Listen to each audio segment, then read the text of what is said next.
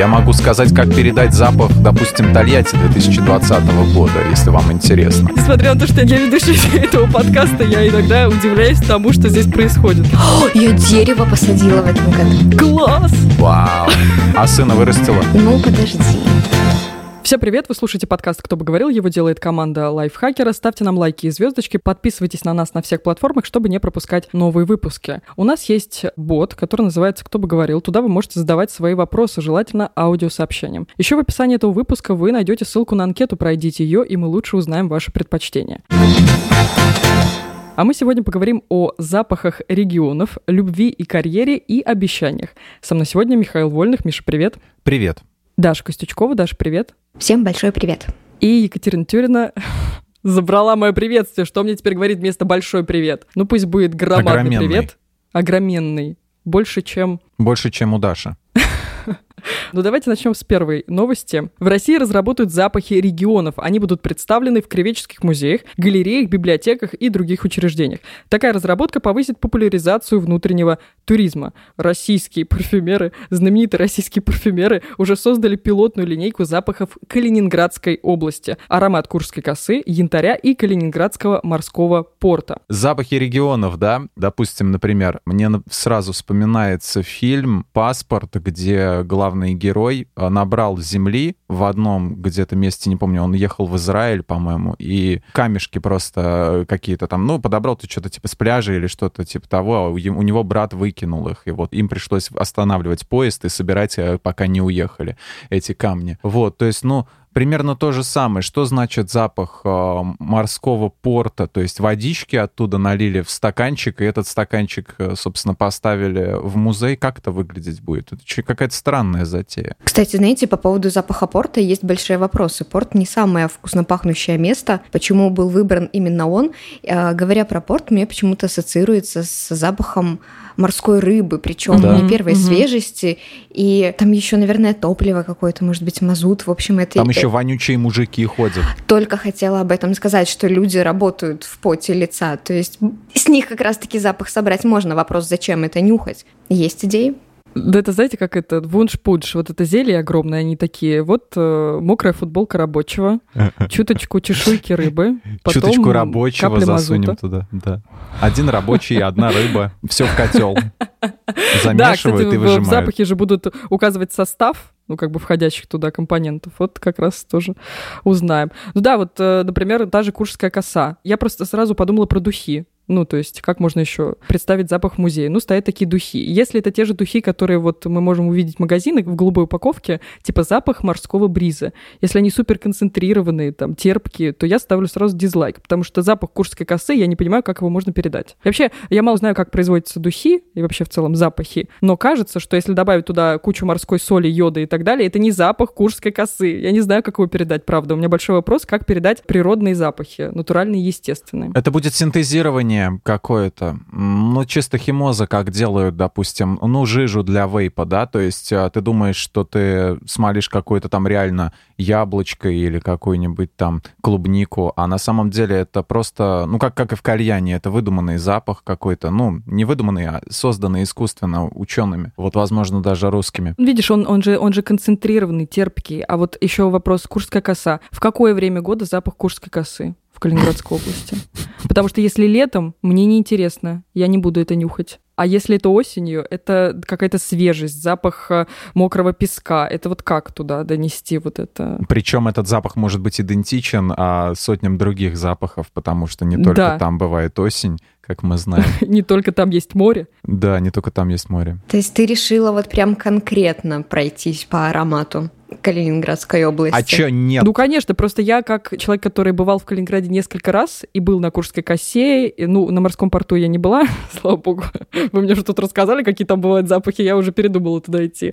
Э, Я даже не знаю, как пахнет янтарь. Вот расскажите мне, как пахнет янтарь. Ты так спрашиваешь, как будто мы каждый день нюхаем янтарь. Мы не знаем, как пахнет янтарь. Вот и вопрос тогда, как передать запах предметов, которые не пахнут? Слушай, а даже не в этом дело запахи предметов, которые не пахнут. Э, Я могу сказать, как передать запах, допустим, Тольятти 2020 года, если вам интересно. Какой поры года сразу уточни, а то вдруг Кате просто неинтересно, и она не будет ни нюхать, ни слушать. В том году у нас в городе был замечательный запах, по-моему, во всех трех районах. Он был очень разный. У меня друган вел твиттер тогда, и, да и сейчас ведет. Он описывал, как по сегодня, говорит, пахнет прогнившей гуашью. Вот. Сегодня пахнет там, не знаю, жженым дерьмом. Но он еще э, жил рядом с железной дорогой. Ему это все, э, в общем-то, усиливалось в несколько раз. И, короче, я как-то просыпаюсь, а у меня лес всегда видно было. И леса не видно. Зеленый туман. Вот. И горы Жигулевские тоже, которые я привык, что видно. Привык, что там вышка. Привык, что там такой красный огонек. Ну, там телевышка, по-моему. И там нифига не видно, короче. Все в тумане. Вот. И тогда все закончилось, по-моему, отставкой мэра нашего. Вот. И, короче говоря, они где-то вентиль закрутили, и запахов больше, собственно, как и выбросов, что-то, ну, видимо, их поменьше стало. Но в том году были определенно такие прям замечательные ароматы. Каждый раз разные, каждый вечер разные. Вот, их бы, я не знаю, как их вот собрать как-то и синтезировать. Это как в плане протеста было бы такая социальная акция, да, то есть выставить вот против загрязнений, такие экологи, типа запах э, какого-нибудь там э, промгорода какого-нибудь, типа там, ну, не знаю, не скажу там, где в Челябинске мы знаем много заводов есть, да, вот, но пахнет ли да. там выбросами, то есть там же всякие, ну, фильтры у них стоят, по-любому там как-то нормально это все организовано, не через жопу, вот, а здесь вот именно вот так вот. Я даже пометил себе, выписала, пока ты говорил, запах жженого дерьма. Но это я, да, это я придумал, на самом деле там не так было написано, но около того. Мне сразу ассоциация, как вот я смотрю сейчас сериал «Оранжевый хит сезона», и там подбросили к девушке как раз в пакете как ты выразился, дерьмо и подожгли. И у меня сразу такая ассоциация. За, за запах куршской косы подбросили и подожгли. Она выходит, ее куршская коса горит, да, ногами ее топтать. И вся в итоге в куршской косе вымазалась.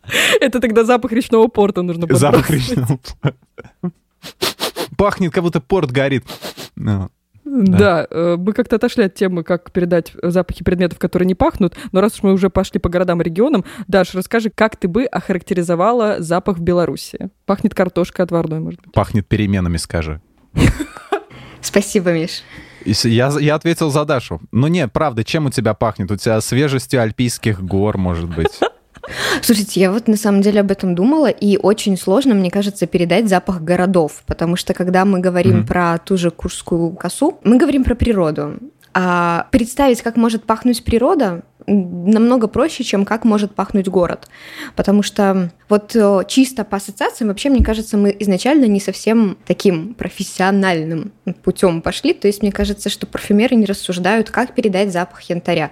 Там помажем его чем-то и потом соберем назад вот эту субстанцию. Они синтезируют запах, а потом говорят, это напоминает вот то-то. Они, мне кажется, да, чисто по ассоциациям. Ну, то есть это вот э, как и с цветом. Ты берешь э, голубой флакончик духов, и ты думаешь, думаешь, м-м, свежесть, что-то легкое, морской бриз. Правда, на mm-hmm. духах не пишут морской бриз, немножечко на других э, баночках это пишут.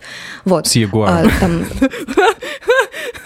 Да, блин, возможно, морской бриз пишут о освежителях воздуха. Что-то я не, не то. Попутала, извините. Давно не покупала себе одеколон. Угу. Оранжевое может быть запахом цитрусов. Хотя не обязательно оно будет пахнуть цитрусом, но это наша ассоциация.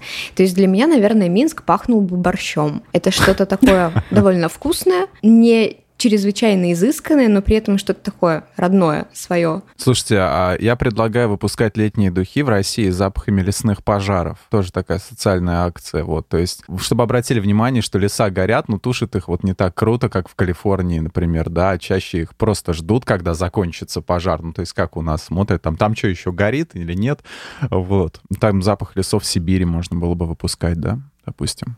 Запах Москвы, это просто сейчас, кстати, такая вот э, придумка. Запах, запах Москвы — это запах ношенного 12 лет костюма. 12 лет костюма. А. Слушайте, я бы сказала, что Москва пахнет деньгами. Но вот деньги пахнут? Да, деньги пахнут, кстати. Чем? Блин, Деньгами, сложно да? объяснить, чем. Вот чем пахнет безнал? Чем. Безналичный расчет. Дайте сейчас достану свои купюры и понюхаю, чем пахнут деньги. Не, не, мелочь, мелочь сейчас достану. А, мелочь, пошелести, мелочь, позвени монетами. Нет, классный вопрос, чем пахнут деньги? Ну, чем-то же пахнут, правда, я их нюхала когда-то. То есть, э, если провести какую-то ассоциативный ряд «деньги – это бумага», то есть логично, что деньги должны пахнуть бумагой. Ну вот они пахнут, они бумагой. Не такая бумага, а там какая-то Вот. она особо обработанная, чтобы ее долго можно было в, этом, в лопатнике носить. Ну, в этом, Проблема в том, что как кошеляндре. только мы представляем себе запах бумаги, в, ну, по крайней мере, у меня в голове всплывает э, э, Влад бумага. именно он. А сразу за ним запах... э, нет, не Влада бумаги. Свеженапечатанные книги. Как в ларьке ты когда покупаешь или журнал, вот он прям пахнет таким... Угу. И тут я вспомнил, Свежими когда я последний раз покупал Да. журнал в ларьке. Вот книгу открываешь Я новую, и она пахнет А, так классно, книга. Да, да, да. как будто вот у Согласен. меня случился уже передоз. Я только книгу открыла, а я уже в И эйфории. все таки передоз знаниями, да.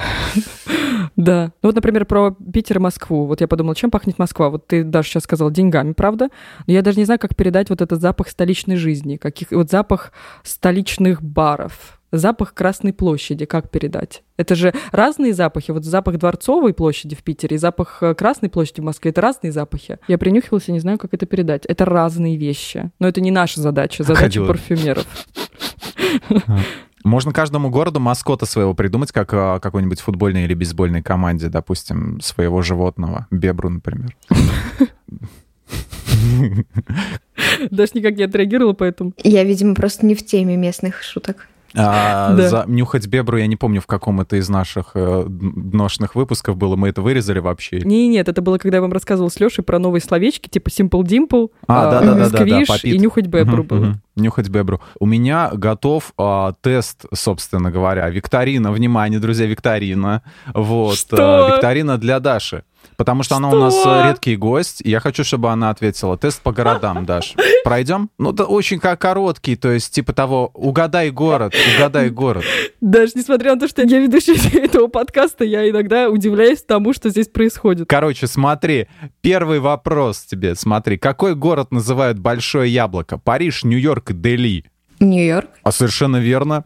К какому городу, причем у меня нету правильных ответов. сейчас посмотрим, я в конце озвучу. А, к какому городу применим эпитет златогла... Ну, господи, златоглавая. Барселона, Верона или Москва? М, дай подумать, может быть, Москва? А не Барселона, точно. Барселона златоглавая. Барселона. Звонят колокола. Какой город называют Северной Венецией? Калининград, Амстердам или Санкт-Петербург? Вот уже посложнее. Санкт-Петербург. Посложнее, говорит. Какой в город вдохновил Петра Ай на создание Петергофа? А, Гаага, Верона или Версаль? Плюсую за Версаль. Версаль, отлично. Какое название сейчас носит а, город Кёнигсберг? Выборг, Хельсинки или Тольятти? Ладно, или Калининград. Калининград. Отлично. В каком городе находится... низ- По-моему, ты победила уже. Может, тебе сразу корону отдать? Ладно, господи. В смысле корону? Подожди, не надо мне короны. Корона фрайзон. Корона Бир. А, В каком городе находится независимый квартал Христиане? О, кстати, а я не знаю, Рим, Амстердам или Копенгаген? Копенгаген. Какой Ты вообще знаешь является- правильный ответ, или ты просто так Я ответаешь знаю, вопросы? я в конце скажу, где был косяк, а где, а где правильно. Хорошо. Какой город является столицей Канады? Торонто, Монреаль, Квебек, а Оттава? Квебек. Так, подожди. Вот тут, кстати, я мог бы за- завалиться сам. Ну, в плане того, что два варианта. Мне постоянно я их путаю. Так, еще раз. У Канады столица. Да, Торонто, Монреаль, Квебек или Оттава. Торонто. Мгм. Какая столица у Швейцарии? Хорошо сформулирован вопрос. Лозанна, Берн, Цюрих, Женева. У Швейцарии нет столицы. Пошла жесть, да? Давай на этом вопросе закончим у нас э, викторину Не, по городам. Остальные во- вопросы я что, буду так просто протыкаю рандомно? Нет уж. То есть ты, ты все еще ждешь ответа? Я жду Ответ- ответ, он я просто хочу проверить Он результаты, ждет. распечатать. Вот как результаты теста. Положительные или отрицательные, да. Столица Швейцарии. Берн. Окей, ладно. Берн. Какой город является городом-государством? Люксембург, Брюссель, Роттердам? А, Люксембург. В каком городе находится Стена Плача? Последний вопрос. В Берлине, в Пекине, в Иерусалиме? Иерусалим. И проверяем ответы. А, ну что, поздравляю вас. Правильно 8, неправильно 2. Наверное, скажу, где ты ошиблась. Да, да, Столица это интересно. Канады а, Оттава. Точно. И столица Швейцарии. У Швейцарии нет столицы. Вот так вот. Чем пахнет Швейцария? Шоколадом? Коровками и лугами. Не, мне понравился вопрос про Петергоф и Петра Первого. Я, например, не знала, что он вдохновился Версалем, правильно? Да. Вот, это было news for me. Так, прекрасно. Спасибо, Биш, за викторину, которая у нас внезапно возникла в сегодняшнем подкасте. Так бы я думала, что, может быть, это будет э, викторина по запахам городов. Вот было бы интереснее, например. Как ты думаешь? Еще не изобрели такой викторины. Запах янтаря — это запах какого города? Вот опять же. Давайте в конце этой темы, после викторины, пофантазируем. Вот э, эта разработка запахи регионов была создана для того, чтобы популяризировать внутренний туризм и самоидентифицировать э, регион, город и так далее. Может быть, есть уже что-то уже было принято, какие-то инициативы, которых мы не знаем, э, тоже по увеличению э, посещаемости поездок в конкретный регион или страну. Или это ваши фантазии, например. Что может было бы сделать еще в России, чтобы, чтобы вот люди туризма. потоком да, хлынули ваши города или страны? Есть какие-то идеи у вас? Слушай, я, наверное, думаю, нужно, знаешь, что сделать? Надо это аэропорты переименовывать почаще. Давать им имена каких-нибудь летчиков, писателей. Аэропорт Курумыч имени кого мы там сделали? Королева. Вот. Это очень интересно, когда два названия. Аэропорт имени Пушкина. Совсем не идиотская затея. Вот. Да, может быть Московский, так. да, я вот согласна. В Питере Пулково. И кому нужно это Пулково? А Пулково, Пулково, он имени кого они его сделали вот по этим? Никого. Не думаю, что там Петра Первого. Там стоит статуэтка Петра Первого, но я никогда не слышала. Типа, везите меня в аэропорт Петра Первого. Нет, это мы только что тут додумали. Хорошие. Даш, кого, кого, чё, чего, кого, чё, кого? Скажи нам. Что надо сделать, чтобы поехали? Давай я скажу. Я бы, например, отменила, во-первых, QR-коды. Тогда с удовольствием ну, поехала куда угодно. Это временно же все равно. Банально. Но, Но сейчас очень остро это ощущаю. Ну, я понимаю. Да, это правда. Нет, можно удешевить, ну, это самый практичный способ, удешевить э, билеты, удешевить стоимость отелей, не знаю, может быть, проложить уникальные маршруты для туристов. То есть люди, которые приезжают в Санкт-Петербург... Зачем такие радикальные меры? Можно переименовать аэропорты и все. Нет, нет, люди, которые приезжают в Петербург, они, например, ходят по достопримечательностям хаотично. Ну, типа, ну, вот они знают, что есть главные точки, надо туда сходить. А если бы был какой-то главный маршрут, и людям не нужно было думать исторически, например, по местам э, жизни Романовых, например, и ты как бы по точкам бы ходил, все за тебя выбрали, то, мне кажется, возможно, было бы да. Думаешь, такого нету? Мне кажется, даже аудиоэкскурсии по... Я не помню, как приложение называется. Ты просто выбираешь город, скачиваешь экскурсии, ходишь, слушаешь.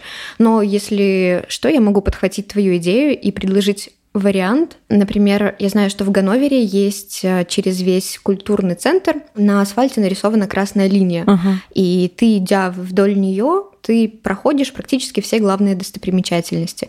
Они не выстроены там как-то хронологически или логически.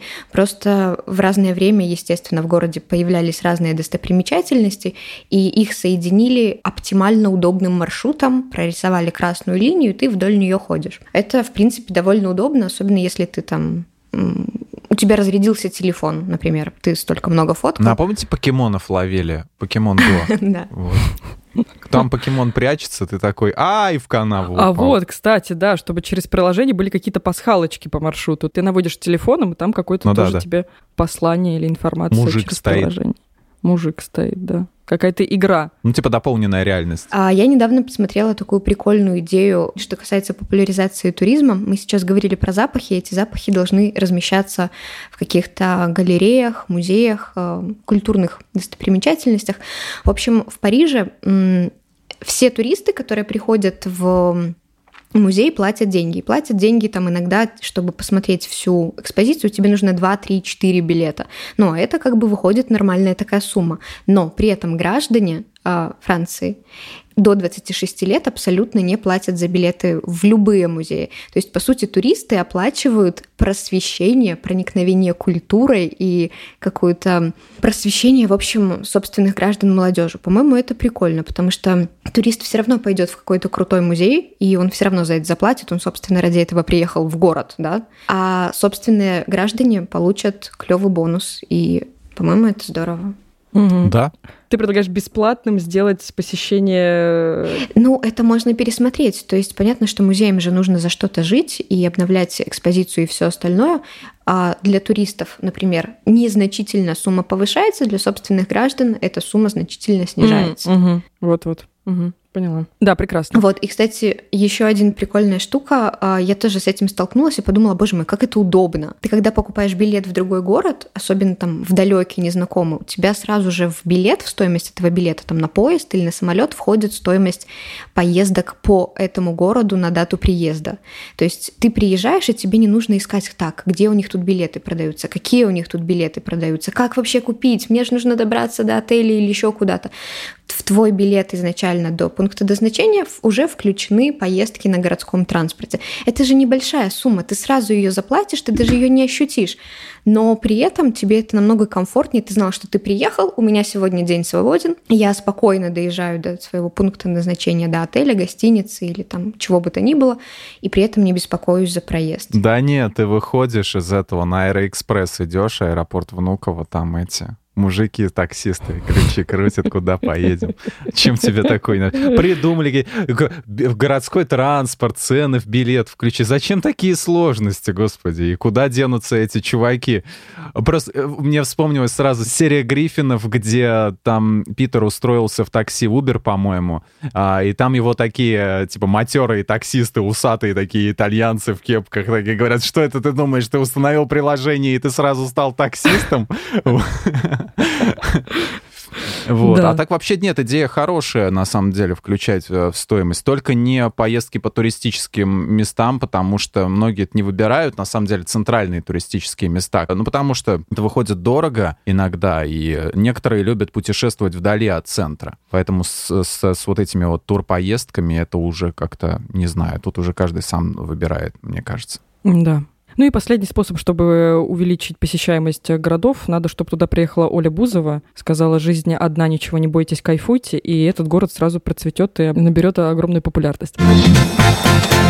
Женщины ставят карьеру выше любви. К такому результату пришли исследования сервиса по поиску работы Superjob. Они провели опрос среди россиян и выяснили, что мужчины чаще делают выбор в пользу чувств, нежели продвижения по службе. 40% против 29%. А у женщин эта разница в ответах не такая критичная. 33% выбирают карьеру и 31% выбирают любовь. Что мы будем с этим делать? Что мы будем с этой информацией делать? Да. Мы будем раскручивать ее, как мы обычно и делаем с каждой новостью, которая не предполагает особо длинного диалога. Во-первых, ну, во-первых, это исследование вот свежее. Блин, было бы интересно, как женщины отвечали до этого, например, пять лет назад на, на этот вопрос. Почему, как вам кажется, на сегодняшний момент женщины ответили именно так? Почему женщины предпочитают карьеру? А, очередная волна феминизма, прогресс, будущее, в общем-то, и смена сознания какого, ну, здравые, в общем-то, прогрессивные изменения в обществе, я думаю, поэтому как бы больше стали уделять внимание вопросам, то есть таким. Вот мы недавно с Лешей вспоминали фильм а, в подкасте с Хромовым, как он «Ангелы Чарли» назывался. Он говорит, это же полная, говорит, эксплуатация женского тела, говорит, потому что они там не делают, ну там про девушек-спецагентов, которые, в принципе, надевают красивые костюмы и все. Вот, то есть это было просто такое, как бы, посмотреть на то, как красивые девчонки там двигаются в этом, в кадре. То есть то, что было еще спародировано потом в Джей и Молчаливом Бобе. И это было где-то 20 лет назад. Сейчас, конечно, такое показать уже, уже не получится. И я думаю, что все-таки, хоть несмотря на то, что, кажется, времени немного прошло, а изменений-то дофига. Поэтому, да, и, и действительно интересно было бы посмотреть на исследование того времени. Мне кажется, что они, цифры бы немного отличались. Мне вот кажется, это связано как минимум с развитием новых медиа и с развитием соцсетей, потому что сейчас огромное количество на том же Ютубе. Это прекрасно, что у нас есть интервьюеры, которые берут интервью у успешных женщин. Например, я, например, узнаю как раз, и вот благодаря, опять же, соцсетям, новым медиа, значит, контенту, узнаю, что есть прекрасная, условно, Зарема Салиханова. Может быть, вы видели интервью с Собчак. Это, оказывается, управляющая Спартаком. То есть нашим Спартаком, футбольным клубом, управляет женщина. Кстати, я вот недавно узнала, узнала, что, например, в Питере, кто был в Петербурге, есть Новая Голландия. Это такой ну, кто-то был в Новой Голландии из нас, из соведущих, чтобы я понимала? Я не был в Новой Голландии, мне интересно. Короче, это офигительная площадка. Ну, то есть там все. Это сделано. Я еще когда, ну, там ходила по первости, когда поступила в университет, думала, нифига себе, власти Петербурга такое сделали. Но это очень классное пространство, там много всего. Там же находится эта бывшая тюрьма. Классное, крутое пространство. Я думала, что это власти Петербурга над этим постарались. Но оказывается, идеологом и тем, кто вообще инициировал создание этой площадки, была жена Абрамовича Ирина Абрамович. И вот она, собственно говоря, спонсирует все это. Это все частные средства. Та же Татьяна Бакальчук, которая основательница Wildberries. Короче, все вот эти... Э, из-за того, что Forbes периодически показывает нам пример успешных женщин и тех, кто входит в десятку богатейших, и тех, кто не входит в десятку богатейших. Просто классных женщин, которые творят такие вещи. Это, конечно же, на, нас в том числе и вдохновляет. Вам не кажется? Мне кажется. Но это может быть как причиной, так и следствием, собственно, опять же таки, прогресса который мы наблюдаем в обществе. То есть, э, ну, не, ну да, естественно, люди смотрят и то, что про Wildberries и вдохновляются этим примером, когда он есть. Такого же не было, допустим, опять же таки, как в какой-нибудь в середине нулевых, да, там же совершенно другое было. Я помню, там про этого Абрамовича из каждого утюга говорили, то есть, ну, почему-то так, только тогда... Воз... А, он Челси тогда, по-моему, да, купил. Да. Вот, клуб. И, соответственно, тогда он не сходил с этих с первых строчек, в общем-то, всех этих, э, новос... всех там первых полос новостных газет и всего такого. Ну да, блин, как, что, что тут сказать еще? Так получается. Хорошо, чтобы у нас не, не, да, не возникло такой заминки, давайте прямо прямой вопрос, как будто это Блиц э, на интервью Дудя или Блиц у той же Екатерины Гордеевой. А что бы вы выбрали, любовь или карьеру? Кто-нибудь из вас может начать? А, я, да я, я, наверное, сначала отвечу. Вот, я что-то разговорился. Когда жрать будет нечего, наверное, любовь все-таки вряд ли спасет, так что, наверное, карьера.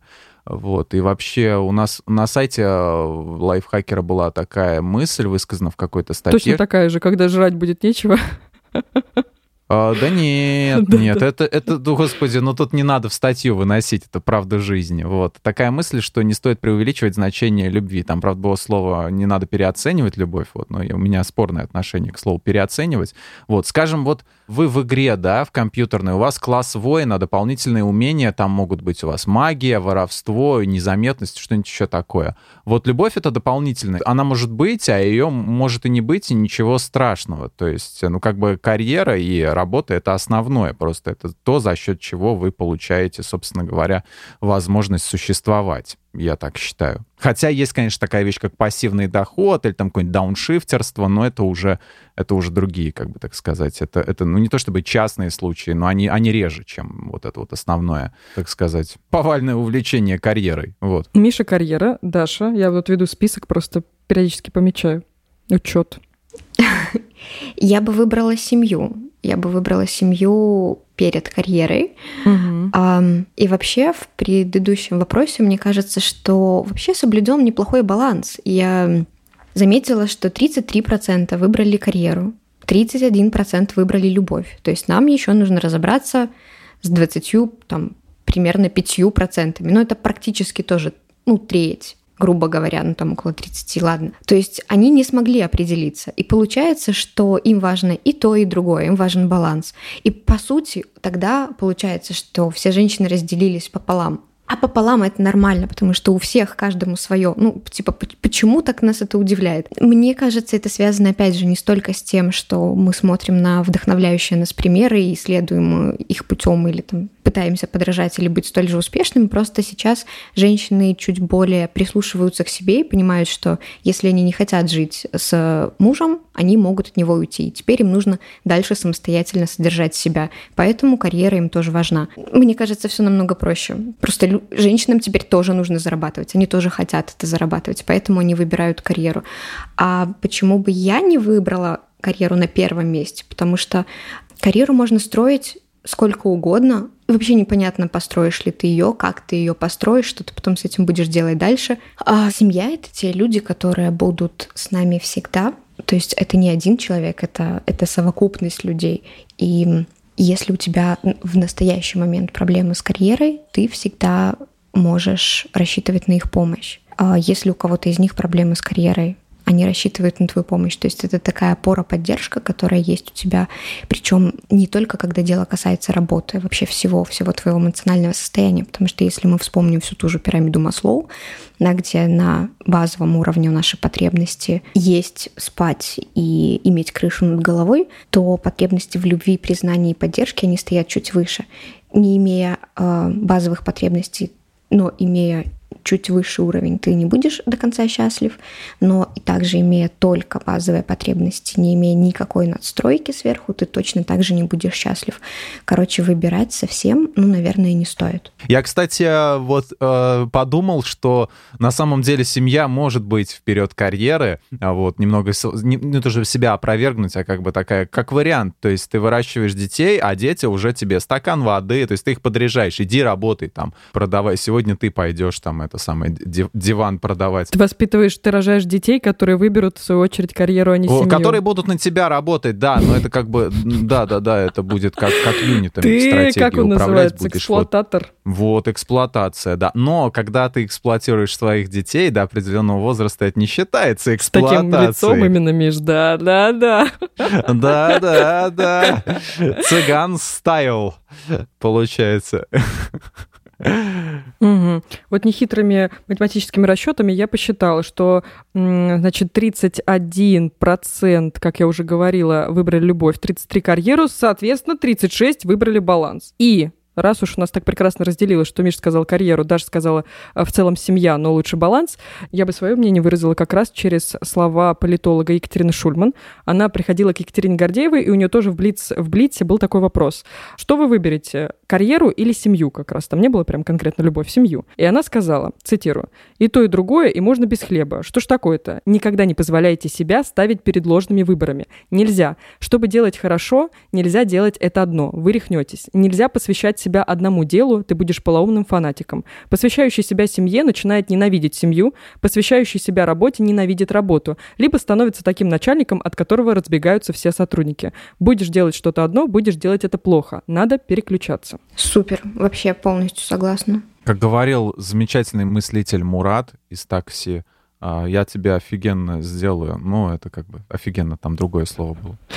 Классно. Я просто подумала, правда, что если делать какой-то суперкатегоричный выбор, то в конечном счете будешь э, либо более несчастен, либо менее несчастен. Ну, типа, условно, выберу я любовь, а не карьеру. Буду супер несчастный. Выберу я карьеру, а не любовь. Буду менее несчастный, но несчастный. Ну, и Какие профиты от этого? Вы не поверите, но у меня опять викторина, и я предлагаю ее пройти всем на сей раз. Давайте втроем ее пройдем. Вот такая вот тема. Подходит ли вам ваша работа? Один отвечает на один вопрос, второй на второй, третий на третий. Собирательный. Подходит ли вам ваша работа? Вот. И в результате наш общий собирательный образ, мы такие, как в этот, э, как он называется-то, господи, в «Могучих рейнджерах», когда они в одного большого чувака собирались, вот, э, мы в такого же, не мега Зорта, как-то такой. Так, хорошо. Вот. Угу. Я буду писать, я буду писать ответы в своей психологической тетрадке, чтобы тоже еще раз, еще раз проговорить, подходит ли мне моя работа. В угу. психической тетради.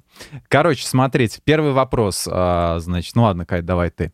Подходит ли мне моя работа? Вопрос первый из десяти. Вас критикуют, заставляя заниматься тем, что вам не нравится. Да? Нет. Нет. Нет. Далее. Какая-то очень долгая пауза была. Ну, я подумала, мы же говорим о работе... Мы о нынешней работе а, говорим? Или о сфере? Такой, да не, мы о в принципе. Вот, значит, нет, если мы, мы о сфере о, говорим. А в, при, а в принципе, а в чем-то общем, да. А, вопрос Даши. Подходит ли мне моя работа? Это название теста, зачем я его прочитал. А, менеджеры, которые быстро поднимаются по карьерной лестнице вашей организации, имеют совершенно другой набор навыков, чем вы, да, нет? Да, а, да. Так, и дальше отвечаю, ну, я, это будет очень интересно. Вы часто испытываете неуверенность и упадок сил? Как бы вы ни похожи на какое-то начало рекламы, как бы вы ни старались, вы все равно чувствуете, что не соответствуете ожиданиям. Нет. Вот, далее. Mm, интересный Итак, ответ. Екатерина. Mm-hmm. Екатерина, это прям вообще э, для тебя, да? Стать суперзвездой в компании кажется вам невозможным, да, нет? Нет. Sorry, but... А, Дарья? В вашей карьере редко бывают моменты, когда вы чувствуете себя успешным и востребованным, да, нет? Нет. Нет, тут пошли. Какой интересный. Два стрельца отвечают. Да, нет, да, нет. Да, так. Далее. Отвечает э, Борис Бурда. Ваш руководитель не понимает вас. Да, нет.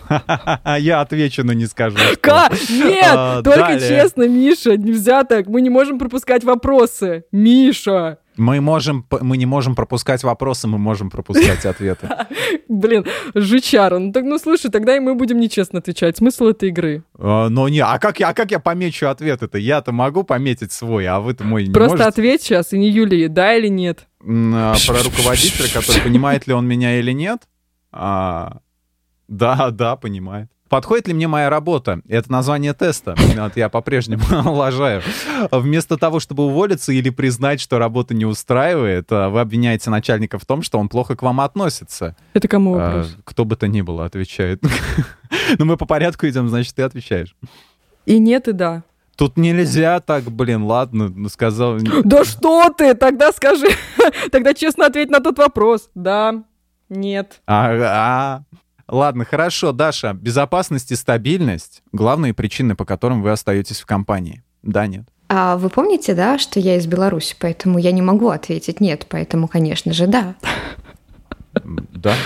Так, еще, Миш, сколько у тебя там вопросов осталось, чтобы я понимала? Еще два. Отвечаю я. А вы считаете, что искать новую работу гораздо страшнее, чем иметь дело с рутинными задачами на текущей должности? Нет. Далее. Итак, вы часто задаетесь, Катя, вопросом, неужели это лучшее, на что я могу рассчитывать? Ой. Ну, такой странный... А задумалась? Тут... Нет, тут просто ответ. Но над каждым ответом принято думать, э, поэтому ничего удивительного, что Не на всех вопросах, заметила. Да, еще раз повтори вопрос, чтобы я понимала еще раз. Мы не подключаем к детектору лжи никого. Вы часто задаетесь вопросом, неужели это лучшее? На что я могу рассчитывать? То есть, получается, если не часто, то ответ нет. Значит, нет. Ну, ну да, наверное. Я, я уж сам запутался, не знаю. Окей. Ага. Чтобы узнать результаты, отправьте смс. Да ладно. А в целом работа вам подходит, но не идеально. Вы нашли приемлемый баланс между тем, что вам нравится делать, и тем, что получается плохо. Попытайтесь взять несколько новых проектов или поменять зоны ответственности, которые будут лучше соответствовать вашим интересам. Если это не поможет, скорее всего, пришло время задуматься о смене компании. Не отчаивайтесь и я, и Катя, и Даша, вы осознали, что является для вас подходящим, а что нет, да? Где, в каком моменте? Это огромный шаг вперед удачи в прохождении. Это коллективный у нас результат, я так понимаю, да? Ну, интересно. Да, это как если мы этим, опять же таки, мегазордом бы объединились бы, да? И... Миш, спасибо. Можешь подсказать, вот раскрытие нам тайну. У нас еще будет какая-то впереди викторина по Новому году, может быть, вот у нас... А если вы захотите, то будет. Если мы, э, это самое, время, время деньги, то нет. Значит, наверное. окей. Переходим к нашей теме сегодняшнего подкаста. Во-первых, близится Новый год. Вы в курсе? Через полтора месяца Новый Когда? год. Полтора Кто? месяца осталось, Кто друзья. приказал? 31 декабря Не уже может быть. на носу. В далеком 2007 году психолог Ричард Уайзман провел исследование и выяснил, что только 12% человек выполняют новогодние обещания. 12%. И у меня есть к вам предложение как раз, во-первых, обсудить э, наши обещания, может быть, новогодние, может быть, просто в течение года, которые мы ставим, и понять, относимся ли мы к тем условным 12%, э, вот тех людей, которые в 2007 году заполняли тесты, и действительно ли мы так сложно притворить наши э, желания в жизнь, и стоит ли пытаться эти желания притворить прямо сейчас, а не ждать вот когда 31 декабря как Много вопросов высыпалось. Да, я прям посыпала. Сейчас, вот, что-нибудь такое, типа, а, и того, и другого, и можно без хлеба. Еще какую-нибудь цитату сейчас вспомните. А если была политиком, я была бы... Ну нет, если бы я была политиком, я по-другому бы строила вопросы. Просто хотела сказать, что когда э, даешь людям череду вопросов, у них есть вариант выбрать любой вопрос, и это с точки зрения стратегии политики очень плохой ход. Итак, друзья, э, какие вы обещания давали себе в преддверии 2021 года, если вы помните и готовы о них рассказать? Может быть, о каких-то, ну не обо всех, а вот... Я не давал никаких Не давал обещаний. никаких. На самом никому деле. ничего не обязан, никому ничего не должен. Меня год вымотал абсолютно невероятно эмоционально и физически. Вот как он начался, вот как он потом стартанул где-то с марта у нас в стране. Я просто молча ждал, когда настанет полночь и все, чтобы вот эту вот черту перейти.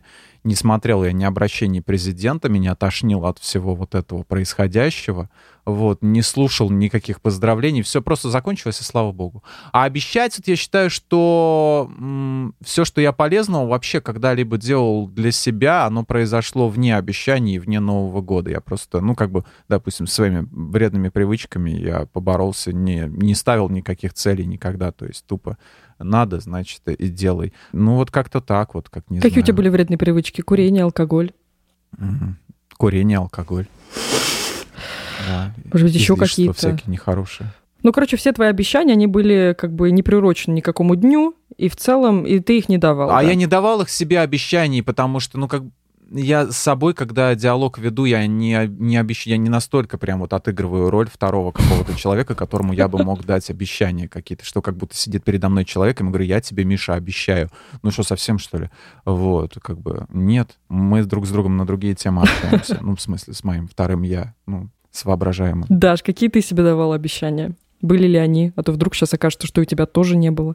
Одно у меня были. Они были, причем мы, кстати, праздновали Новый год, уже там было далеко за полночь, и мы решили, что мы пообещаем сейчас сами себе, но при других людях, что мы обещаем сделать в этом году, чтобы mm. в следующий Новый год точно так же собраться и понять, кто из нас э, успешный.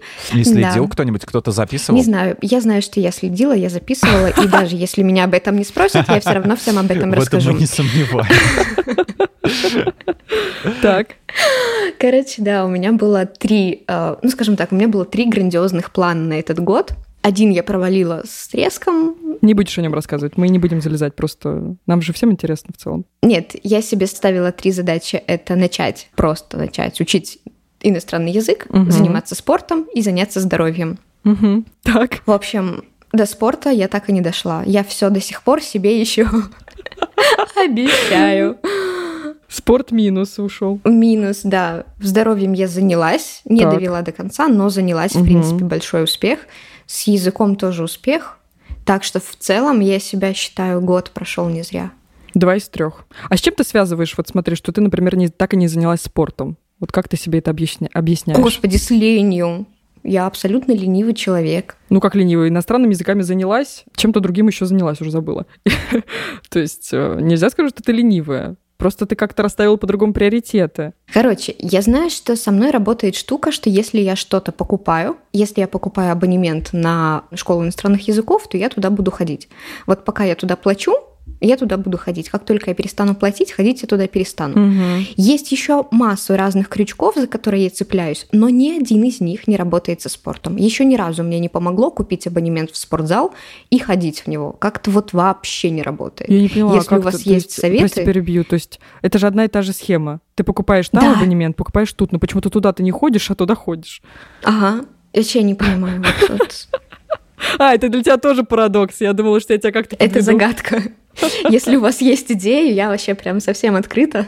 Сложно сказать. Но, может быть, э, просто физическая активность тебя удручает, э, больше нравится интеллектуально, не знаю. Типа, но интересно просто.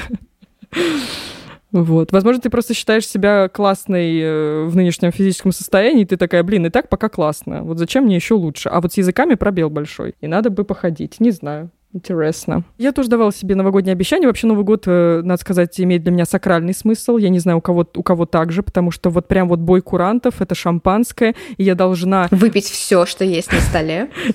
Ну это, да, и так. В общем, Новый год имеет сакральный смысл. Я пишу на бумажке вот это желание свои, ну, обещания, желания, неважно. Поджигаю вот это все, кладу в шампанское, запиваю до дна обязательно. Не дай бог, я не успел, начинается ор и крик.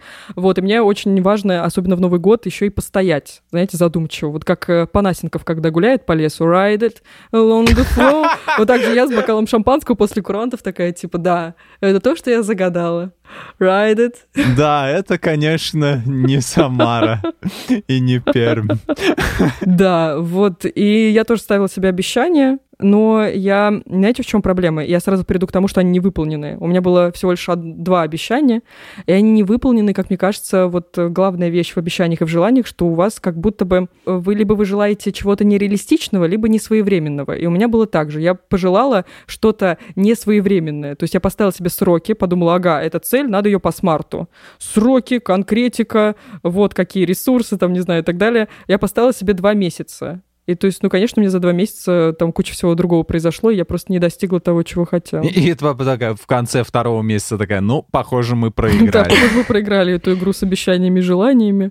Да. Слушай, ну а ты что-то делала в течение этих двух месяцев? То есть ты сделала какие-то вот шаги? именно, что нет. То есть я как будто бы не верила в то, что желала. То есть я это пожелала. Это просто потому, что, типа, цель мы ставим, а, вот именно поставить цель, это уже сама цель. То есть, как бы, это главное наше. Вот, то есть, блин, полдела сделано, я на бумажке написал, я не знаю, что оно не работает, ребят. Вот. А мы вот этим самым отдаляем приближение, то есть следование к этой цели. Наверное, надо было, чтобы идейкой как-то гореть, да, чтобы да. ты вот прям вот думал, вот, блин, вот результат-то будет, вот офигенно-то будет, надо двигаться, двигаться. Слушайте, ну вот смотри, судя твоей логике, да, э, это Мишины, это сработает только с целями, которые довольно быстро можно достичь, потому что история Даши и спорт, она никогда вот не сработает по этой схеме, потому что результат придет через несколько месяцев. А у я не дожидаюсь этих месяцев. Ну, то есть я могу гореть неделю, а через 4 месяца я уже там буду 35 раз перегорю чем-то другим. Ну, это еще проблема мотивации, да. У нас каждый, каждый тип, у каждого из нас разный тип самооценки, мы в целом все разные, поэтому мы не понимаем, сколько ну, типа, э, условно, про самооценку это то же самое. Я неделю чем-то загораюсь, потом отпускаю. Потом неделю загораюсь, потом отпускаю. Надо, коллеги, работать над собой. Не, ну, значит, нафиг оно тебе не нужно было. Надо делать то, что хочешь, а то, что не хочешь, не делать. Вот, а если ты видишь в этом проблему, надо... Я тебя виртуально Левый коронный, правый похоронный, да, я, я понял тебя. Вот, ну нет, просто смотри, если тебе оно не нужно, значит, оно в глобальных твоих планах, то оно тебе и не нужно было. Вернешься, когда потом снова загоришься, ничего страшного. Вот. Э, главное, ну, как бы проанализировать. Вот, то есть составить, опять же таки, список. Я опять в спискоту ушел как-то. Я говорю, что я не составляю списков, я их недавно стал составлять. Вот такой вот я человек. Вот, и получается, что составить так, вот это вот я просрал, да, то есть, допустим, вот это вот у меня не получилось, в спортзал не походил, плаванием не занялся, и скворечник не сделал для птичек. О, я дерево посадила в этом году. Класс! Вау! А сына вырастила? Ну, подожди. А, и дом построить надо еще. Всего две осталось. Вот. А, ну, да, и вот, и ты смотришь, там, блин, дерево не посадил, сына не вырастил, да, и что мне нужно делать, почему так все произошло. И надо работать, надо поменьше прокрастинировать, допустим, да, откладывать на завтра. И э, постепенно разбираться в себе, потому что я все равно сторонник того, что человек, он как механизм внутри какой-то, типа как, как компьютер, все равно все в нем можно починить, и и не стоит переживать так сильно, преувеличивать. Вот просрал я эти цели. Да ну нафиг они не нужны были тогда тебе, эти цели, допустим. Ну не побегаешь сейчас, побегаешь потом. Ну спорт это сложно, потому что это предполагаешь, тебе надо куда-то подняться. Потому что лень, она очень легко взращивается в тебе, а вот бороться с ней очень сложно. То есть дисциплинировать себя, это надо, это надо постараться. Мы идем просто как бы по, по, по течению иногда, просто, просто потому что нам по кайфу. Вот, ну что ты выберешь, посмотреть там сериал какой-нибудь, да, условно говоря, «Ранетки» первый сезон, или пойти в спортзал, качать там, тянуть такую штангу неподъемную, там, 30-тонную, чтобы стать как Александр Невский, вот так вот, вот так вот. Вот, и, естественно, ты выберешь ранетки. Смотреть. Я во многом, что ты сказал, не согласна, но остановимся хотя бы на том, что э, важная мысль, нужно разбираться в себе. Но вот поскольку мы поговорили про обещания, которые мы не выполнили, часть из них, а, опять же, осталось полтора месяца, напоминаю вам еще раз. Вот нужно ли пытаться успеть вот дашь тебе, например, прямо сейчас купить абонемент, и такая, блин, я, я все-таки поставлю галочку в этом списке, я занялась спортом. Или не стоит уже опустить руки и вот дождаться сакрального Нового года? Она сама ведет за всеми учет, понимаешь? Она же тут этот модератор. Ни над ней нет никого. Она может ему плевать, в принципе. Она потом представит отчет и скажет, я занималась спортом, проверь. Проверь. Проверь.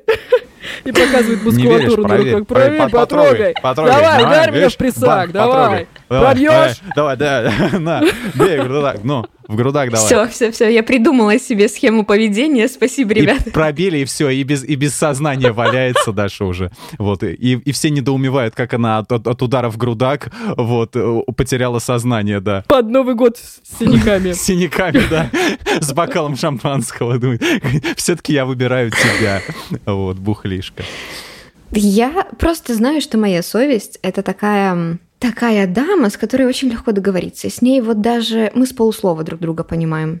Поэтому есть ощущение, что в этом году эту галочку я не поставлю. Mm-hmm. Ну, а с другой стороны, если я ее выполню, а что я буду в следующем году делать, а? Вы подумали об вот этом? Вот именно. А какой смысл? А цели на этом, да, цели на этом закончились, собственно говоря. Закончились, все, ну, нельзя ими так разбрасываться, ценить их надо и беречь. А помните, да, как вот было что-то год назад или два года назад ВКонтакте такую штуку придумали, когда кто-то сидел еще в этой социальной сети, там, короче, новогодние обещания и планы какие-то. А, типа, я вот обещаю вот это, вот это, вот это. И следили за этим только, за этим только авторы страницы. То есть в конце года вряд ли кто-то смотрел, что он там это сам, и вряд ли за ним кто-то следил. То есть это такая штука, которую а, в конечном счете, в конце года ее вспоминаешь только ты, что ты там себе понаобещал. А совесть, с которой можно договориться, это это очень интересная позиция. Я как-то не знаю, должен же быть судья. Вообще, если все свои э, состояния э, нарекать дамами, то вообще будет интересно жить. Моя дама — совесть, мой, мой господин — смех, и мой господин, между прочим, всегда меня выручает и защищает меня. А, да, в целом можно так воспринимать жизнь. Это смешно. Повелевает ли он тобой, Катя? Смех? Господин Он смех. управляет, да.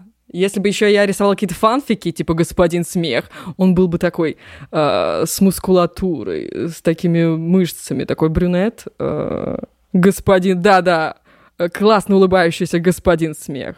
Вот. Захотелось его трахнуть, коллеги. Как вы считаете, это нормально? Смех? Интересно. Но у меня буквально подытоживающий вопрос а, под конец этой темы. Меня парит, я не знаю, как вас, вот этот вопрос дисциплины. А, То есть, ладно, новогодние привычки. Ну вот мы просто на Новом году зациклились, но вообще как бы а, вот Миша не ставит себе никаких обещаний, но э, вот по истечении года я периодически ставлю себе какие-то недельные или месячные задачи. И вот в какой-то момент понимаю, что я их ни хера не выполняю. Вот как стать, может быть, у вас есть какой-то рецепт, как стать дисциплинированнее не с понедельника, не со следующего месяца и не со следующего года? Или лучше вообще расслабиться и типа, ну, блин, не стало и не стало. Да. В армию сходить. Хороший совет дальше. А недавно, кстати, у нас на лайфхакере и точно так же в подкасте «Коротеньком лайфхак» была прикольная тема. Она мне очень понравилась. А, Вообще статья называется «Как спасти потраченный впустую день». Мгм. Примерно, мне кажется, с годом работает та же история. Вот осталось буквально несколько часов, и у тебя есть шанс запрыгнуть в последний вагончик. Что сделать так, чтобы не думать, что все, все потрачено. Короче, что там было сказано? У вас есть сейчас время на то, чтобы очень быстро собраться и написать коротенький список того, что вам надо. Причем он должен быть реально очень коротенький, времени на это супер мало, поэтому расставляйте приоритеты. То есть не нужно планировать как э, 1 января или там 3, когда уже э, выветрится оливье из организма, э, не нужно ставить там 15-20 миллион целей, нужно конкретно маленькие, быстренько разбивать их на подшаги и э, прописывать, когда я это реализую, и приступать уже прям вот завтра, потому что очень сжатые сроки. Но не сейчас, завтра. Э, Ну, понимаешь, представляем, что ты уже прям вечером, да, Ага, ты окей. сегодня вечером пишешь план и как бы спишь с этой мыслью, думаешь о ней, утром прям ты с этого начинаешь. Все, ничего другого, ты с этого стартуешь. Ну и даешь себе время для того, чтобы выработалась привычка. То есть мне кажется, что это даже прикольнее начинать что-то в конце года, потому что вот э, ты за эти пару месяцев как-то войдешь в этот ритм, и с Нового года ты уже точно реализуешь то, что ты там себе напридумывал. То есть ты Мгм. как бы вот этот танец бубном станцуешь в хвостике этого года, а красиво выступишь уже прям с января, и год у тебя пойдет, ты уже войдешь туда с привычкой, это, по-моему, здорово будет. Вот, но если до сих пор у вас придумались какие-то советы, как заставить меня заниматься спортом, я все еще слушаю. Более того, это прекрасный лайфхак, я считаю, что и можно ставить будильник вот каждое утро. Просто, просто без, без цели. Ставьте будильник на 5 утра, просыпайтесь. Желательно какого-нибудь там петуха, чтобы орал там такое что-нибудь громкое. Ну, например, кукарекал, да. Слушай, Даш, ага, я поняла. Кукарекущий петух. а, Петух, петух. Может быть, э, ты не приступаешь к залу, потому что думаешь, что это очень глобальная и длительная цель, вот то, о чем ты говоришь про маленькие цели. Может быть, сначала ты попробуешь э, возродить э, в себе интерес в целом к спорту. Может быть, начнешь с того, что проснешься и сделаешь зарядку, потом потанцуешь, потом такая класс. А может быть, мне не зал нужен, а хип-хоп. Ну и так далее. И на работу я вообще не пошла, все потому что у меня Kanye West. Не-не, ну пораньше встать. Что ж уж теперь. Ну, может быть, тебе нужно просто как-то воз- возбудить в себе этот интерес к спорту, а потом все как э, у хомячка в колеснице пойдет. Может, мне колесницу купить? Колесница. Да, может быть, да. Ну, такую кошачью. Вот Как эту. хомячок в колеснице. Ну нет, не колесо, а колесницу, как ты выразилась изначально правильно. Давай вот придерживаться. Колесница. Большое кошачье колесо, и Даша будет каждое утро тупо не выходить из дома. Илиаду, где кто там Ахилл, по-моему, привязал колеснице тело своего врага и катался по ней. Гнев у него был такой, да? Представьте, хомячок на колеснице привязал какую-нибудь тушу медведя, который его Даша донимал. привязала тех, кто Вот, ходит в зал и- регулярно. Хм. М. А, и Да, каталась Миш, на ней, давай да, викторину. вот что с вами случится. Быстро. А, викторина! Давайте викторину, чего уж не викторину. Так, кстати, вопросы будут сложные. Петр Ай, кто этот человек? Петр Ай перенес празднование Нового года с 1 сентября на 1 января. В каком году он принял это решение? В 1695, в 1699, в 1703, в 1710. 1703. Ребят, тут проблемы с интернетом. И тут мы начали, да, отмазываться. 1703, мне кажется, хотя я неправильно. Ну там, блин, очень близкие цифры. Давай, ладно. Там не а то давай, это все. давай, ответим. Будет. А, неправильно, 1699. Ну там близкие цифры, так неинтересно. Ты бы сказал 1699, 1800, блин, когда он уже не жил. И Я бы, блин, сказал, блин, да я не составлял Ладно, это все. 1699. нам, нам Гадость, принесли, минус. прислали на электрическую почту. Ой, у нас на один в- вопрос две минуты. А кто вообще решил, что год должен начинаться с 1 января? Гай Юлий Цезарь, Александр Македонский, Калигула, Нерон. Мы только что выяснили, что Петр Первый. Такого ответа нет. Желаете в бан? У вас проблемы с интернетом, я гляжу. Э, давай еще вариант ответов. Ну, Гай Юлий Цезарь, Александр Македонский, Калигула или Нерон? Нигула хочется сказать. Калигулу мне тоже хочется, давай скажем. Ну, давайте, раз вам всем хочется сказать, давайте. Конечно же, это не так. Гай Юлий Цезарь провел реформу календарную. Я буду как умный этот Петр Кулешов из своей игры, у которого на, на листочке все от- ответы записаны, и он такой, типа, умничает каждый раз, типа, все ответы знает на все подряд. Короче, в какой стране Новый год наступает раньше, чем в остальных? В Лаосе, в Мексике, в республике Кирибати, в Гватемале. Давай Мексику скажем. Так Нет, подожди, у них же нет, назад. нет, У нет. них же часовые пояса назад. То есть, наоборот, нам нужно что-то восточное. У нас, у нас географический кретинизм. Ловко вы придумываете себе название вашим болезням. Давай Лаос скажем, Даш, и все. Давай Лаос. Я вот Лаос. сейчас как раз погуглила. Давайте Он на Лаос, юго-восточной давайте. Азии подходит. Вы ошиблись. На самом деле первыми во всем мире Новый год встречают жители республики Кирибати, государства в Кирибати. Микронезии. О май гад. Отлично, дальше три Кирибати. минуса. Окей. Как называют Деда Мороза в Казахстане? Юль Тумте, Товлис Бабуа, Зюзя, Аяс Давай Ата. Товлис Бабуа. Я за Товлис Бабуа. Кажется, интересно звучит. Товлис Бабуа. А я, кажется, знаю правильный ответ. Не знаю, правда, откуда. Да, что у тебя будет твой вариант? ну, ну, может, явно не Зюзя, поэтому любое давай. Давай. Товлис Да, Бабуа. любое, Ну, давай. И того, и другого и можно без хлеба. Ответить. Казахский Дед Мороз, Аяс Ата. Я знал это, блин, откуда я знал это? Шведский Юль Тумте, грузинский Товлис Бабуа, а белорусский Зюзя. Белорусский Зюзя. Белорусский Зюзя. Даш, добрый вечер, чтоб знала. Ну да. Зюзя, Так Зюзя я говорю, пришёл. что это не Зюзя. А, Я первый впервые слышу. Короче, э, в какой стране в новогоднюю ночь люди традиционно выбегают на улицу с багажом, даже если никуда не едут? В Коста-Рике, в ЮАР, в Великобритании, в Узбекистане. В любой. в Узбекистане, я так предполагаю. В Узбекистане, ладно, раз в любой, значит в Узбекистане. Ноль правильных ответов. Так а какой был правильный? Просто последний вопрос. Какой был правильный? Я не знаю, тут не показали. Гадость какая. Мы так и не узнаем. Это загадка, это тайна будет. Попроси у Деда Мороза щепотку интуиции, написали мне. Лох. Да, в целом все. Миша, в очередной раз спасибо за викторину. Мы на нуляк. Мы ответили на ноль правильных ответов. Мы дали ноль. Это плохо. У вас Это ноль знаний. Это, да? это увольнение. Итак, давайте перейдем к вопросу от нашего слушателя. Нас спрашивает Маша Селиванова. Как найти общий язык с токсичным руководителем?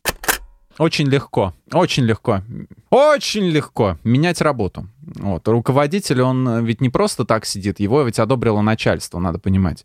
Вот. А оно, будьте уверены, в курсе его методов, вот, и то, как, как он работает. Ну, наверняка. И что он может излучать нехорошие вибрации, тоже, в принципе. Ну, потому что при собеседовании все вот это вскрывается. Вообще, собеседование, вот те, которые проходят исключительно по профпригодности, они, мне кажется, не совсем верные. То есть человека надо проверять еще и на другие качества, на какие там, на чувство юмора или прочее. Вот мы На совместимость? а, ну, типа, ну, блин, можно назвать это и тестом на совместимость с твоим работодателем. То есть, э, допустим, у меня мама английский преподает, когда она мне преподавала, мы занимались по учебнику, вот, и там был типа такой тест, э, где на некоторых работах, где-то в Штатах, по-моему, а, задают вопросы на интервью, какой вы динозавр, или будь вы динозавром, что бы вы сделали. Вот, такой какой-то не, неожиданный Прикольно. вопрос, которого э, этот самый соискатель не, не ждет. И я тогда подумал, что это фигня собачья, а на самом деле она многое может раскрыть в человеке. То есть, если он будет тупить, там говорить, типа, а, я не знаю, вот, и его сразу, то есть, там, ну, как бы скажут, типа, что-то чувак, в общем-то, он, может быть, и по, по характеристикам подходит, но с, в нашей а, дружной команде он будет душнило, да. Но это, это мы ушли в сторону именно, почему, почему такие люди вообще в принципе появляются, руководитель. Вот, но здесь непонятно, про какого руководителя мы говорим. То есть это что, начальник в смысле глав начальник или чего? Какой начальник? Не знаю, вот э, было бы прекрасно, конечно, если бы Маша как-то пояснила и рассказала вот э, в деталях ситуацию, которая происходит э, в ее коллективе. Потому что если это глав начальник, то тут уже ничего, ничего не поможет. То есть, ну, как бы, ну, как бы, ну, не подходишь ты ему, да, вот у вас с ним как-то не задалось, то ну и рас, расходитесь. Потому что менять в любом случае не, работа не тюрьма, уйти можно. Вот, то есть поэтому не задумываться надо. Короче, мы сейчас просто забываем о таком моменте, когда, например, у человека есть проектная работа. Он пришел в команду на а, ну проект, ну да. и он понимает, что он хочет его довести до конца. Вот потому что это прям клевая работа, которую он хочет сделать. Совет уволиться это самое простое. Это то, что лежит на поверхности, об этом не хочется. Но если у вас какой-то проект, вы хотите, чтобы его он был доведен, чтобы он был в вашем резюме, чтобы он был в ваших скиллах, вам придется с ним жить. И тогда нужно понимать, какого рода токсичность имеется в виду нашей слушательницы, потому что она же может быть разной, от харасмента, я не знаю, до оскорблений. Поэтому конкретно нужно будет решать ту проблему, с которой столкнулся человек. Вообще, какая может быть токсичность? Вы сталкивались с какой-то токсичностью, которая прям мешала не просто общаться, а вот ну, жить прям. А ты знаешь, я встречал такую не токсичность, а это был просто такой ураганный метод а, руления компаний. Но на меня он не распространялся, но я видел, как каждый день человек выносил мозги, директор, а, всем остальным, то есть кто, кто со мной работал. Вот, и это просто, ну, как бы здесь э, есть, есть кто-то, кто-то как э, спокойно подходит к этому, к выполнению, ну, то есть любит более такой, как бы, ну, ну, не расслабленный вайп, а как-то обстоятельно подходить к решению всех задач. А кто-то а, мечется, постоянно говорит, мы все просрали, мы там все эти самые, все, все у нас горит, ничего, ничего не получается, давайте, кто за это отвечает там, вот, и все такое, все вот эти формулировки. А, это, конечно, у меня болела голова за этих людей, за других, потому что это невозможно было даже со стороны стороны наблюдать. Но, но при этом токсичности никакой не было, и никто никому не, не переходил ни на какие личности и, и не говорил как-то, ну, не касался, никто никого не оскорблял. То есть это как вот, ну, Гордон Рэмзи, да, допустим, который ведет вот эту вот передачу, а про него там, ну, может сложиться впечатление, что он прям вот так очень жестко со всеми обращается, что он самый токсик-растоксик, но я читал о нем статью, что у него в компании практически никто не увольняется, то есть из-за вот этого, то есть там отношения там нормальные, а это все шоу. По поводу вот увольнения, вот Миш, ты так категорично сказал, что если что-то не сложился коннект, то стоит увольняться. А у меня был э, случай у друга. Короче, нужно понять, на самом деле, перед тем, как увольняться, оценить, в насколько развивающейся компании ты работаешь и насколько ты сам в ней развивающийся. То есть помимо этого конкретного человека, который портит тебе, портит условно жизнь, то есть типа есть ли какие-то другие профиты, ради которых ты можешь остаться и эту проблему дальше решать. Так вот у меня друг, он работает в Сбербанке, он занимается трейдингом. Получает, то есть а, каждый день он кайфует от этой работы, ему очень нравится, получает он громадное количество денег, девочки, мальчики. То есть он а, катается в масле, но при этом у него есть начальник, который периодически его задевает. Он говорит, я не понимаю, с чем это связано, но он как бы постоянно то орет. От него реально исходит какая-то токсичность. То он орет, то шутит язвительно, то зацепился за это, то за это. Как тренер газмясы в нашей Раше, да, приходит и криворукая свинья. Ну, типа того. Он говорит, какая-то постоянная агрессия непонятная. Даже когда дела в компании идут супер классно, у нас классный успех, он все равно какую-то язвинку добавит. И вот э, у него, он работает как бы в Сбербанке, у него есть огромные возможности зарубежного перехода, а, ему нравится эта работа, он получает огромные деньги. Ну, я говорю, а как ты, типа, с ним коммуницируешь? И он сказал, что, ну, во-первых, у этого человека стабильная самооценка, надо понять. И он как-то это легко рассказывает, что, типа, ну, а как мне не реагировать? Я научился улавливать его интенции, периодически то избегаю конфликт, то похвалю его, то доброе слово скажу, то вообще как-то промолчу. Ну, то есть, говорит, это по моей самооценке, по моему я, его поведение не ударяет. Но просто, как факт, он токсичит. Я не знаю, как он это сделал. Я не знаю, как вот достичь такого дзена, вот, чтобы не перенимать на личность то, что тебе э, говорит руководитель. Не, ну а если тебе целится в личность, а ты такой, я не буду принимать это на, свое, на свой счет, я не буду принимать это на личность. Все-таки, ну, блин, я не знаю, по-моему, жизнь так работает. Если целится в тебя, ты даешь ответ. Нет. Либо ты давишь в себе это, и это на- накапливается, и потом выливается во что-то нехорошее. Ну вот и, и еще раз, да, дополняю то, что я сказала. Вот э, если у вас такие условия работы, что все классно, и вот один человек, который вам портит жизнь, мне кажется, что это какой-то жизненный классный челлендж. Это в том числе прокачивает ваш личностный рост. То есть ты встретил такого человека. Да, он мудак, да, он токсичит. И многие из коллектива вообще не знают, э, что происходит у вас между вами. Но это же прекрасный человек для своего развития, потому что ты, будучи встретив его вот в, э, в том моменте, когда ты его встретил, ты учишься находить общий язык и с такими людьми. А Задача вас, если у вас компания классная, постараться вывести его из состояния агрессии, провокации, токсичности в другое состояние. Это делается прекрасно другими разными механизмами, хитростями. Ты хочешь, так сказать, переделать Не, человека, не, не да? переделать, сделать так, чтобы вам комфортно было работать. Здесь же проблема в вас. Это э, ты говоришь про самого себя. А как ты это сделаешь, если, если ничего не А менять? это, э, да- дайте вопросы, мне, кстати, в том числе, а это не, не исключение. Э, Я работаю с психологом, это уникальные люди, уникальные специалисты, я всем советую сходить к психологу. Вот они, а, несмотря на то, что они не советуют, а предлагают, предлагают удивительные вещи по тому, как решать любой конфликт в любом коллективе. Поэтому, чтобы мы тут сейчас не голословно не распинались на какие-то советы супер странные, а, которые применимы там лично к тебе или ко мне или еще кому-то, я рекомендую, прям вот возьму на себя эту ответственность в кулак и скажу, обратитесь к специалисту. Это умнейшие люди. Я не знаю, как их планета Земля носит. Позвоните родителям, была такая реклама. Я не знаю, как носит планета Земля таких людей. Но вообще, Маша, я думаю, что мы... Не знаю, как мы ответили, Маша, на ее вопрос. Удовлетворили ли вы ее? Планета Земля безгранична и прекрасна и удивительна. На ней живут э, разные люди. И на самом деле, да, и таких мы тоже должны как бы воспринимать. Сложно говорить спасибо, допустим, смотри, чувак, который, э, помнишь, э, недавно, я не знаю, это просто немного не относящийся, может быть, к теме. Вот э, был из Минска чувак, короче, который записывал вот эти пытки в колониях. Может быть, ты смотрела интервью Собчак было с ним, и на BBC было. Ну вот, я на BBC читал статью, вот, и как бы вот все, что он записывал, все эти издевательства, ну, это надо обладать, не знаю, это быть каким-то святым, чтобы сказать в итоге себе спасибо за этот челлендж. Там над людьми реально издевались, их чуть ли Блин, не да, это убивали. ужасно, конечно. Это неприменимо сюда. Это неприменимо, но как бы с точки зрения какой-то, не знаю, может христианской, наверное, применимо, но себе взращивать это, ну, не у каждого сил хватит. Он скажет, да сколько ж можно, блин, что, что я буду всех принимать? Вот это подставь правую щеку, да, ударили по левой. Ну, блин, в конце концов. Не, это не про подставление щеки, ты немножко туда увел. Никто же не говорит, что надо это э, себя принижать, терпеть и... Ну, не, ну, надо же просто расценивать как челлендж, да. Когда ты относишься к этой штуке как к челленджу, ты делаешь, ты все делаешь для того, чтобы в итоге тебе было комфортно, и ты оказывался в выгодной позиции. Это не про принижение, не про терпение, как раз наоборот, про перестраивание вообще всего. Ну, короче, это надо просто конкретно говорить, чтобы мы предметно это обсуждали. Это, это взять проблему и обозвать ее другими терминами, чтобы тебе было как бы не, не больно на это, на все смотреть. Какой ты этот заноза в жопе. Пессимистичная заноза в жопе. Вот так я тебя назову.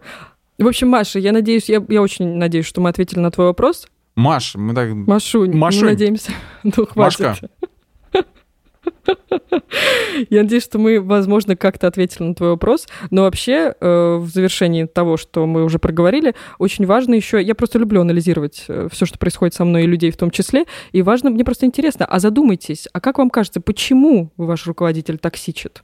Вот что его э, сподвигает на то, чтобы вам, там, не знаю, какую-нибудь гадость делать изо дня в день? Если, да, да. Ну, как бы можно, но когда, вот представь, он ей ненавистен, да, этот, этот самый токсичный руководитель, а она будет думать, почему? Она еще в свое свободное время будет копаться в его гнилом мозгу, почему он так поступает.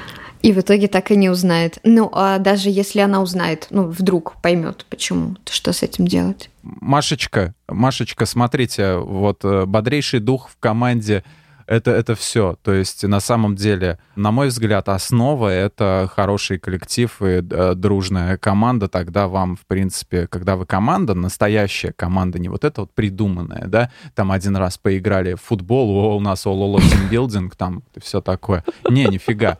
Когда вы просто реально, как капитан Кирк, э, там Скотти, инженер, да, и мистер Спок, э, Ухура и все остальные герои мои любимые, да, вот когда у вас на, реально дух, как будто вы на корабле Enterprise, тогда все будет ништяк, поэтому надо исходить из этого. Вот. Но для начала разберитесь с умными именами, которые только что назвал Миша, потому что без них всю эту теорию, конечно же, не понять. А, это, ну, это просто ну, это, член, это члены корабля, экипажа корабля Enterprise, Star Trek, да. Ну, банально, просто дружная компания. Ну, вместо них можете назвать там, не знаю... Эм... Смешариков, например. Да. Смешариков, да, если хотите, если вам так удобнее.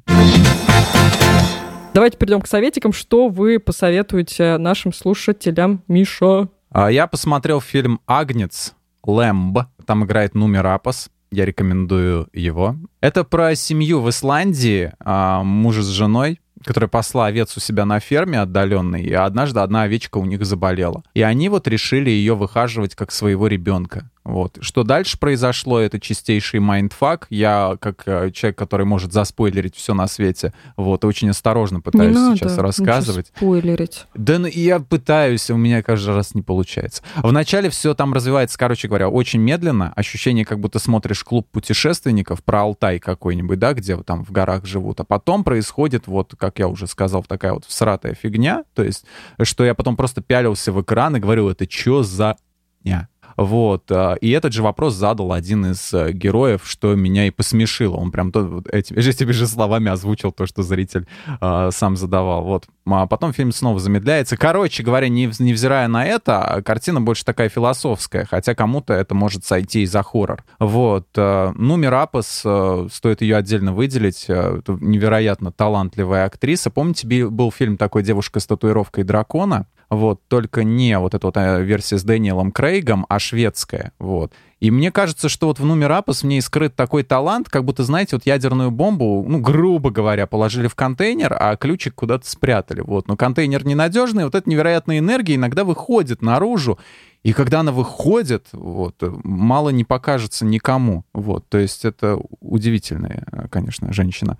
Вот, но еще хочу посоветовать замечательный мультиинструмент э, Реми э, Линк. В общем, вот смотрите, это такие пассатижи, в общем-то, вот, и ими можно кусать. Но помимо пассатижей, вы думали, этим все заканчивается. Не, нифига. А, вот, э, видите, это пилочка. Это пилка или напильник? Я не понял, кстати. Я пробовал как-то ногти подпиливать. По-моему, это все-таки напильник. Расскажи, как это выглядит нашим слушателям. Это такой массивный инструмент с двумя лезвиями, да, такой э, по размером это с ладонь. Так, ну, как бы сказать, массивно. Это это компактная вещь, помещается она в... Да в ладонь она помещается, она специально для этого В создана. тюрьму можно принести вот. такую вещь?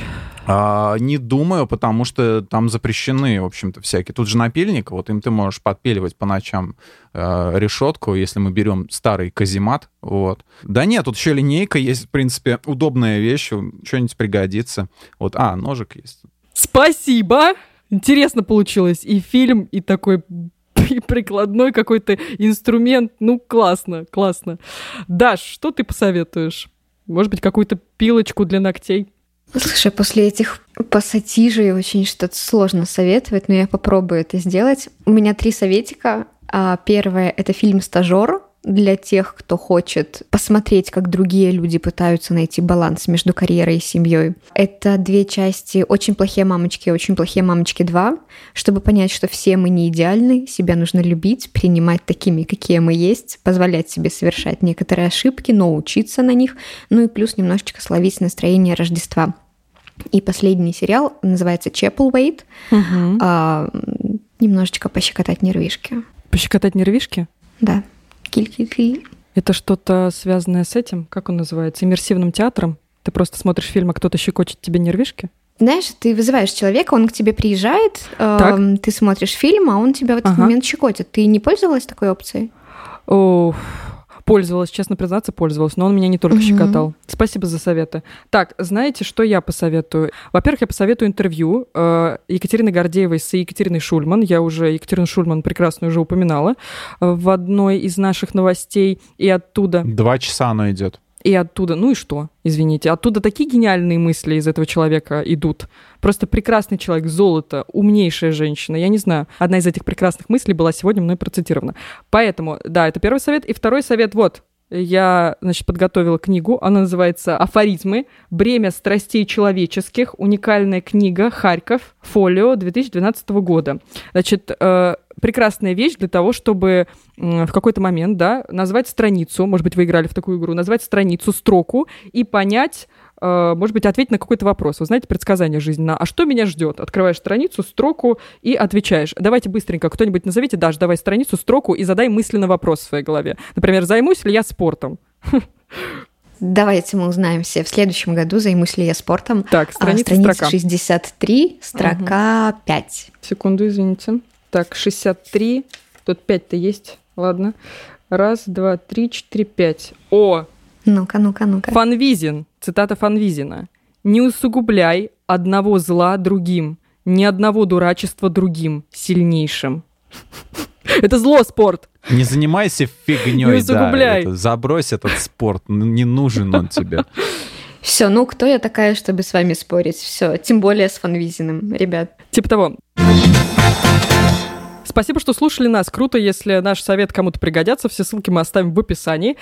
Также надо сказать, что мы запустили новый подкаст, который называется «Теперь понятно», ну, относительно новый. Мы там развеиваем мифы и стереотипы, поэтому подписывайтесь и на него тоже. Еще у нас есть чат в Телеграме, который называется «Подкасты лайфхакера». Искать его очень просто, вступайте. Мы там анонсируем свежие выпуски.